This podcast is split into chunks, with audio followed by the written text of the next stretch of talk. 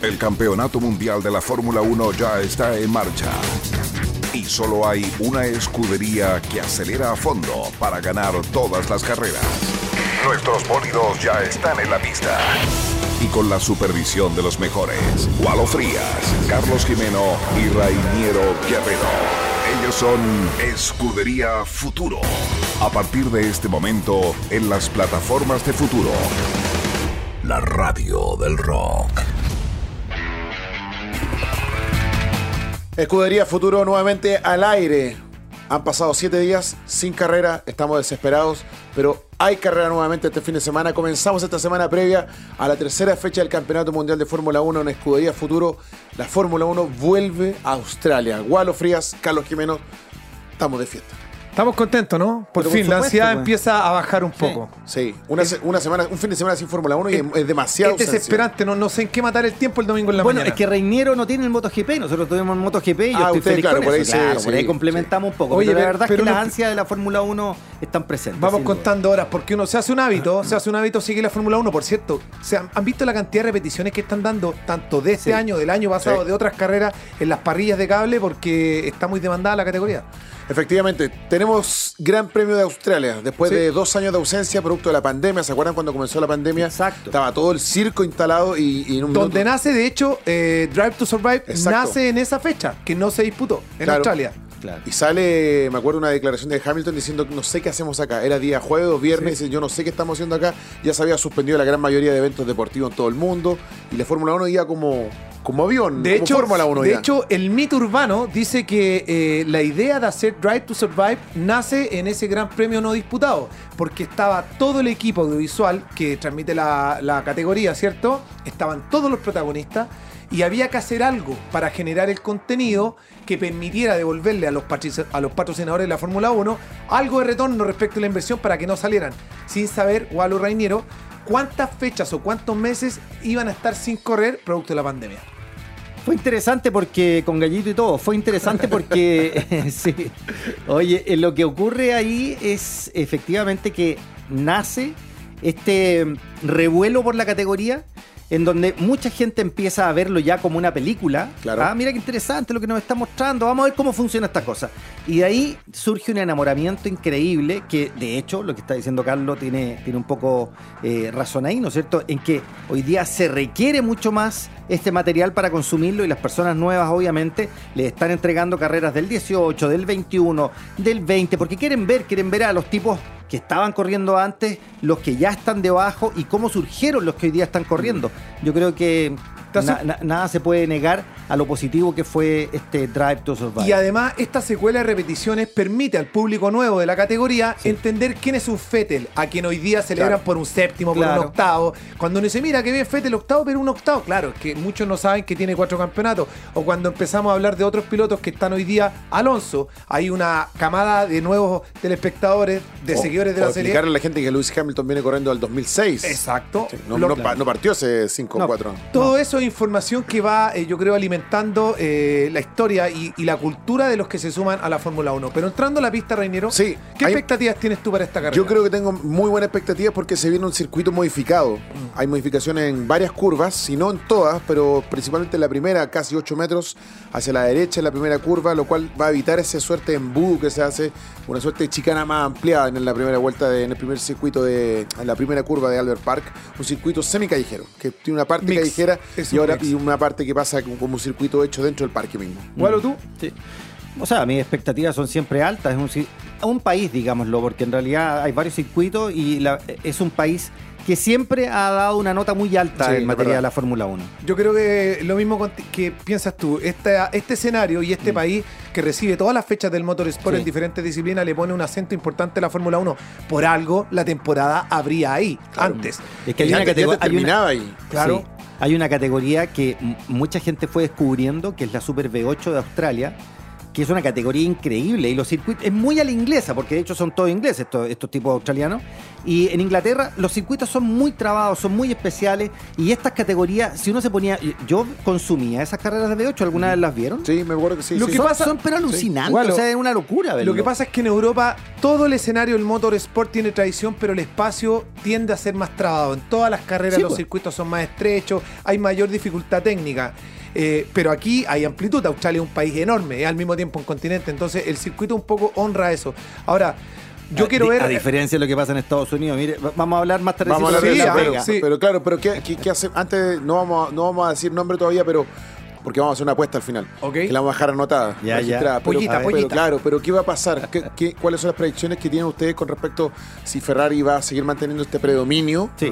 Predominio total. Yo creo que es sólido el, el- el acontecer de Ferrari. No tiene por qué. O. Red Bull, lo que dijo Carlos la semana pasada, ya mostró sus cartas que fue, un- Sí. fue una falla la primera del primer. eh, Está el resuelto. Ya para, está mí, resuelto. para mí está resuelto y yo creo que lo que pensaba que iba a tomar más tiempo tomó lo prudente, lo justo y necesario para ello. Ya ganaron la carrera, eh, lo, de, lo de Pérez lo dijimos, Mm. fue una situación excepcional. Para mí Red Bull hoy día tiene al mejor piloto de la grilla en su momento más fino, que es Verstappen, y un auto que ya se puso casi a la altura de, de Ferrari. Así que creo que las cartas van a estar abiertas. Lo que me preocupa, Sí. Walo, Reiniero, es qué pasa con Mercedes-Benz. ¿Te No quiero, no quiero, sí, no quiero pensar que el campeonato va a tener dos escuderías y cuatro pilotos nada más. No, Pero exactamente. siempre Yo- ha tenido dos escuderías y cuatro pilotos. O sea, hace rato que viene eso, pero la verdad es que yo incluso ni siquiera me preocuparía de Red Bull y Ferrari. Yo creo que ellos van a estar peleando en una liga tranquila, no quiero decir otra liga muy alejada de lo que pueda acontecer si Mercedes, por ejemplo, eh, soluciona sus problemas. Simplemente creo que tenemos a un, a un Checo Pérez que ya mostró que es capaz de hacer pole y que si no actúa la mala suerte, es, es capaz que gane carrera. Así es que eh, tenemos a, a cuatro pilotos que son súper sólidos, dos marcas que están andando bien y se puede sumar Mercedes. Yo de Mercedes todavía me temo que no va a estar ahí, puede que me equivoque, pero yo creo que todavía no va a estar. ahí. Oye, hay en algunos antiguos comentaristas de- del deporte hablaban de la cojera de perro. Cuando. Hamilton dice, no, tranquilo, no cuenten conmigo, si el auto va a estar a mediados de año cuando entremos en Europa, Claro. no me esperen. Yo a veces no me creo esa, siempre digo que están listos antes de lo que dicen. Tanto Red Bull como estiraba el llanto respecto a lo que pasó en la primera carrera y dio el golpe, el zarpazo en la segunda. Así que me encantaría creer que eso también se va a cumplir ahora porque espero que cuando se suma un nuevo animador a pelear el campeonato, que era lo que todos queríamos como Ferrari, la idea era que no perdiéramos a Mercedes-Benz tampoco. Por No, supuesto, pero no, No- no hay que... Nunca pensamos que iba a ser tan baja No, la, Sí, la y no- performance. pero no hay que dejar de recordar la historia, por ejemplo, Ferrari. Ferrari de repente entra en crisis y las crisis o son de 25 años o son de 20. Ojo, así es que Mercedes no, hace- no tiene crisis hace mucho rato. Sí, Yo no digo que vaya a estar 20 años mal, Mm. pero la crisis puede ser de toda una temporada, ¿por qué no? Y de media temporada también. Oye, a propósito de Mercedes, lo mencionábamos antes, eh, está circulando en redes un video de Hamilton que se tiró en paracaídas. Alucinante. Solo. Alucinante. Lo cual, obviamente, es alucinante. Uno ve que está- mira las cosas que hace en su tiempo libre. Pero lo que hablamos recién, ¿qué pasa con los seguros?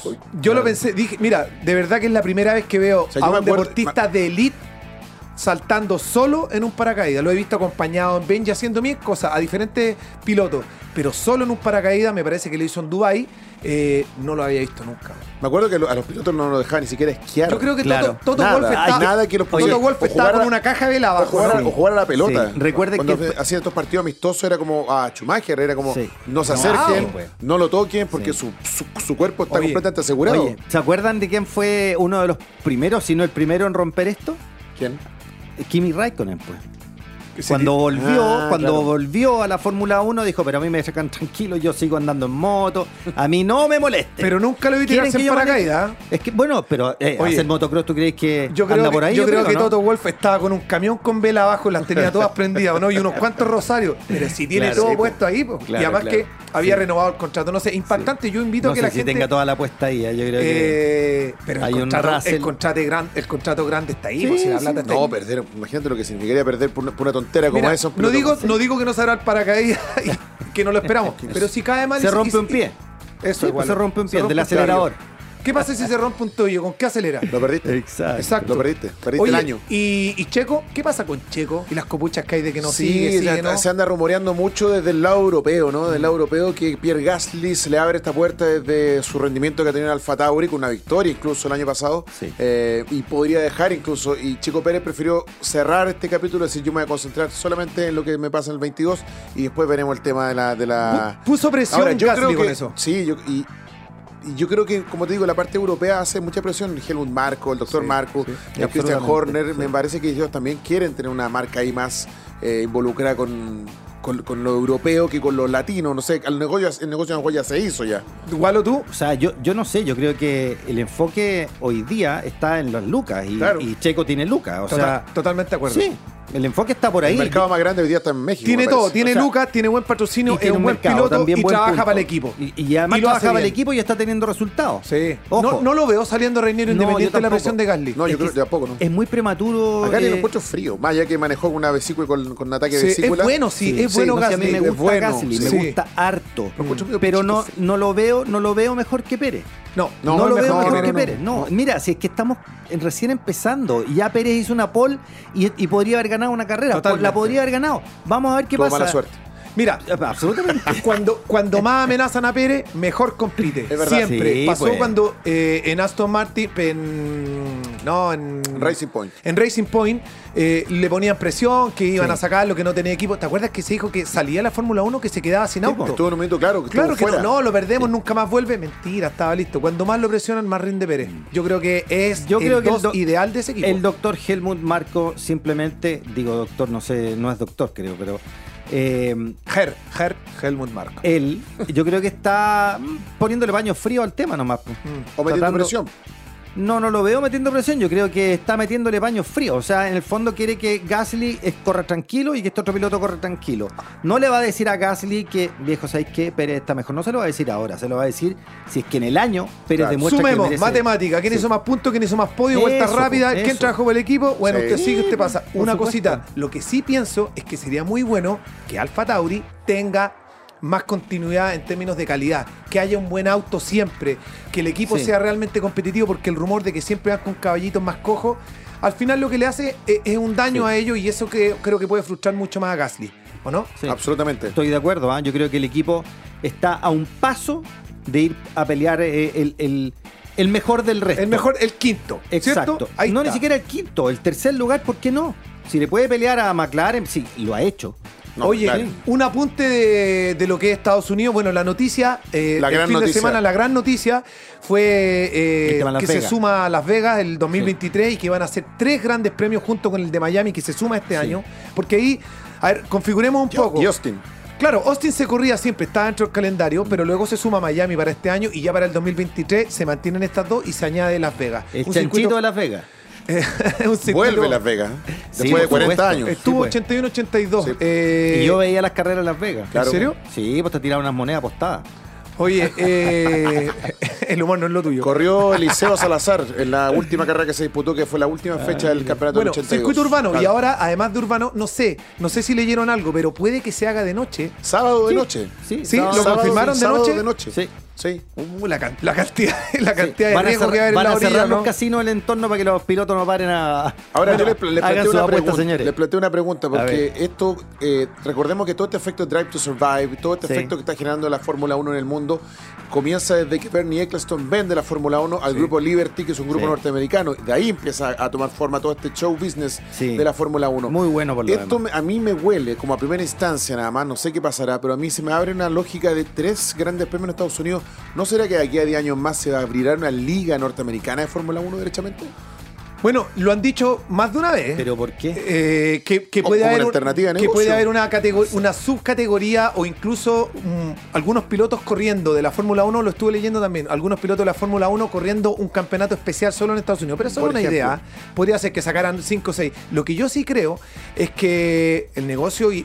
Mira, la primera lectura que hago de esto de Estados Unidos, Wally Reiniero, es que cuando decían que a los gringos no les gustaba la F1, no tiene ningún sentido. No, ninguno. es falso. Es totalmente falso. Es que además con Siempre la le ha población gustado. que hay, es ridículo decir Siempre eso. le ha gustado y ellos estaban esperando. Y acuérdate que el, el Gran Premio el año pasado Estados Unidos batió el récord de público. Sí, pues, tiene, tiene el registro histórico de más gente viendo el fin Bueno, de va semana. mucho mexicano, ojo, ¿ah? Pero yo creo mucho que, latino pero también. yo creo que eso pasa también por, porque hay un, hay un hay un interés orgánico sobre estos deportes. Y poníamos el ejemplo Ah, a través sí. del fútbol, porque el fútbol también a finales de los 70 se quiso meter a la fuerza. ¿Cómo lo hacía Estados Unidos? Llevaba a Pelé, Figura. llevaba a quien va, llevaba a lo mejor.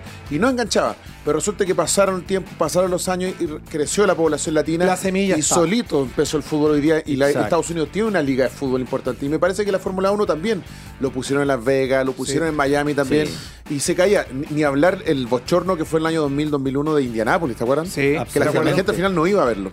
Sí, pero es que Porque era colocar. eso, Claro, ¿quién- quién iba a ver la día Austin es solo. Y Y además- Miami florece solo. Y Las Vegas ni hablar. Oye, pero también eligieron Austin, que es un, es un circuito bien emblemático para el norteamericano, Claro. para mantener la categoría. Además que es un muy rico trazado, por cierto. Eh, yo creo que el Gran Premio tiene un buen lugar en Estados Unidos, que sean tres. Bueno, obedece básicamente al negocio que hay ahí, pero, pero no se va a desvestir la categoría yendo tres veces a Estados Unidos. Todo lo contrario, va a ganar más Lo que pasa es que gente. es muy ah, me refiero porque es muy europea. La Fórmula 1 siempre ha sido como por, por una, por una cosa de genes. Quiriri, quiriri, De pero recuerda que Nasia está partiendo el campeonato. también, ahora tenemos digo, pero los constructores, fechas. Ah, Mercedes, bueno, sí. eh, Sí. eh, Re- Renault, Ahora- McLaren, están todos en Europa. Yo creo, yo creo que lo que se debe mantener, porque es el origen de la Fórmula 1, es lo que los equipos hacen. Están en Inglaterra la mayoría. Como base. Esa claro. es su cuna. Mm. Sí, y de ahí no se van a mover, pueden viajar hoy día. Sí. Pero lo que va a viajar es ese circo de la Fórmula 1, el que tiene su origen, su cuna en Inglaterra, en Europa en general, pues Ferrari es absolutamente italiano, eh, pero eh, en el fondo base en Gran el, Bretaña. el espíritu se lo llevan a distintos lugares a mostrarlo en distintos lugares. Oye, lo que yo creo, para cerrar el tema Estados Unidos y Fórmula 1, que sí se va a venir, no sé si el próximo año, pero te lo aseguro que el 2024, cóbrenme la palabra, un piloto norteamericano. Porque Debe. eso es lo que está necesitando está, la Fórmula están en 1. deuda. Seguro. No, pero seguro. El próximo año tiene tres grandes premios y capaz que metan ya un tester, una butaquita ahí prestada, un piloto que falla, que Haas, tiene cosas. bueno, Haas en la, en la escudería Sí. norteamericana. Sí, Haas, Sí, pues sí, seguro. Entonces ya para el, 24 tiene que haber alguien ahí firme dentro de la serie. Exactamente, pues si lo hablaron ahora con el Pato Howard, lo que pasó con McLaren, que lo tenían listo, le hicieron probar el auto, pero resulta que al señor de McLaren alguien le dijo, espérate un poquito, sabéis que necesitamos un piloto norteamericano. Sí, porque el mexicano. Sí, claro. Exactamente. sí, sí, así que que fue una canallada un poco, ¿ah? Para mi gusto fue una canallada. Por la ilusión con el que Howard, absolutamente. Pero no solo eso, es un tremendo piloto, demostró ser muy bueno. No, pero es que ahí, ahí manda el business y yo creo que debe haber un piloto bueno en Estados Unidos, ¿cómo no? Invítenlo a probar, A ver, invítenlo a testear un año. Hagamos piloto norteamericano histórico. Pero, pero la F1 No, digo, bueno, sí, porque yo me acuerdo de Cheater. ¿El Chile no era canadiense? No, no, no, yo no, no lo sé, no lo sé. Eh, Bueno, norteamericano sí. Rossi que estuvo también en. fue campeón de la Indi- del Indianápolis hace 2-3 años también. Que fue el último. O Max Chilton, o no sé en inglés. Yo creo Eh, que todo pero- eso era en británico. Pero es que, es que Andretti. Andretti. Andretti. Pero espérate, el, el Andretti en Fórmula 1 no hizo nada. No, no, no, no, no. Nada. No. Pero no fue Cristian, fue. Es que era el hijo que corrió en McLaren, ¿te acuerdas? Fue años 90. Exactamente, sí, muy mal, Sí. muy mal. Pero estoy pensando en, eh, que no me acuerdo el nombre ahora, esta persona que tuvo el accidente, que se le cortaron las piernas. Alex Zanardi. norteamericano, italiano. Eh, él hizo un buen papel en la Sí, Fórmula Bueno, 1. corrió más, sí. temporadas Sanardi. Sí. E hizo un buen papel. Era un Pero buen no ha habido piloto. alguien que despunte. No. Bueno, se, se puede fabricar hoy día. Tam- oye, igual hay pilotos en la F1. record- Hay pilotos que están ahí en el Mira, limbo, yo, jugando al límite. lo que yo haría sería que no pasaran por las categorías de Estados Unidos, porque los que han Ah. salido de la Indy, por ejemplo, No, no, han dado no bien dan el tono. En cambio, pasándolo por las fórmulas menores y ahí pasarlo Oye, a Europa, yo pero creo que Salvo Jack Villeneuve. Pero es canadiense, pero fue Claro. campeón. Reiniero, Galo, Sí. hay, Campeón del mundo. hay dos o tres pilotos norteamericanos corriendo en F2 eh, y en F3. Ahí Eh, está, ahí po. están. ahí están. Y de hecho me parece que, que previo al Gran Premio de, de Saudí hizo podio uno de los norteamericanos. Estoy Espectacular. casi seguro. Ya, se acabó el tiempo. Se acabó el Acá tiempo. está mi podio. ¿Vale? Vamos. A ver. Max primero, segundo Checo, tercero Sainz. Mm. Ah, miércoles. Yo creo que este. Max, yo creo que el Checo, batatazo. Sainz. Checo, Me tinca que el batatazo lo va a dar Checo, no sé por qué, viene con Ya, un impulso. tú vas con. Checo primero, Sí. segundo, Segundo Max, ya, sí, me atrevería a decir. Y después Sainz y, Le- y Leclerc. no, Sainz, tres nomás. El Ah, podio. tres nomás. Sí, el podio. Bueno, pero entonces pone el primero Vamos, llorando. Jimeno se va con todo. Hamilton, no. Max, Eh, Max. Leclerc, Pérez. Mira. Listo, Checo. Ahí está. Firmamos. Firmado para la próxima semana. Vive la experiencia de la Fórmula 1 en Interlagos, Brasil, el 10 al 14 de noviembre, precio desde 1.199 dólares. Además, disfruta de un fin de semana de lujo en el país de la samba. Ya lo sabe, Gualo Fría, Carlos Jimeno. Vive la fiesta de la Fórmula 1 con Tebay. La pensáis, la compráis. Y Tebay con Tebay.cl, que pronto van a sacar pasajes y paquetes para México. Estupendo. Yo estuve afuera del circuito, no entré nunca, quiero estar ahí alguna vez. Vamos a tener que hacer un programa especial desde México o de Brasil. ¿Dónde, ¿Dónde quiere ir Fría? No, yo creo que para ir más lejos, México. Mira, el- Ya, de ese programa maneras. especial de México no puede ser muy temprano, sí. Tiene que ser pasado el mediodía, no les digo por qué. Ya, nos vamos. Se conectan a través de las plataformas de futuro, nuestro Facebook, nuestro YouTube y queda ya este capítulo disponible como podcast. Nos reencontramos el próximo lunes después de la carrera de Australia acá en Escudería Futuro. Y muchas gracias por toda la buena onda mostrada. ¿eh? Ah, la sí. verdad es que estamos contentos con el resultado. Muy bien. Es verdad. Adiós. Que estén bien. Apagamos el motor, nos quitamos el casco y nos comenzamos a preparar para la próxima fecha. El circo de la Fórmula 1 gira por todo el mundo y tiene su parada obligada en futuro con Escudería Futuro. Nos vemos el próximo lunes a las 21 horas. Programa disponible en nuestros canales de YouTube y Facebook de Futuro.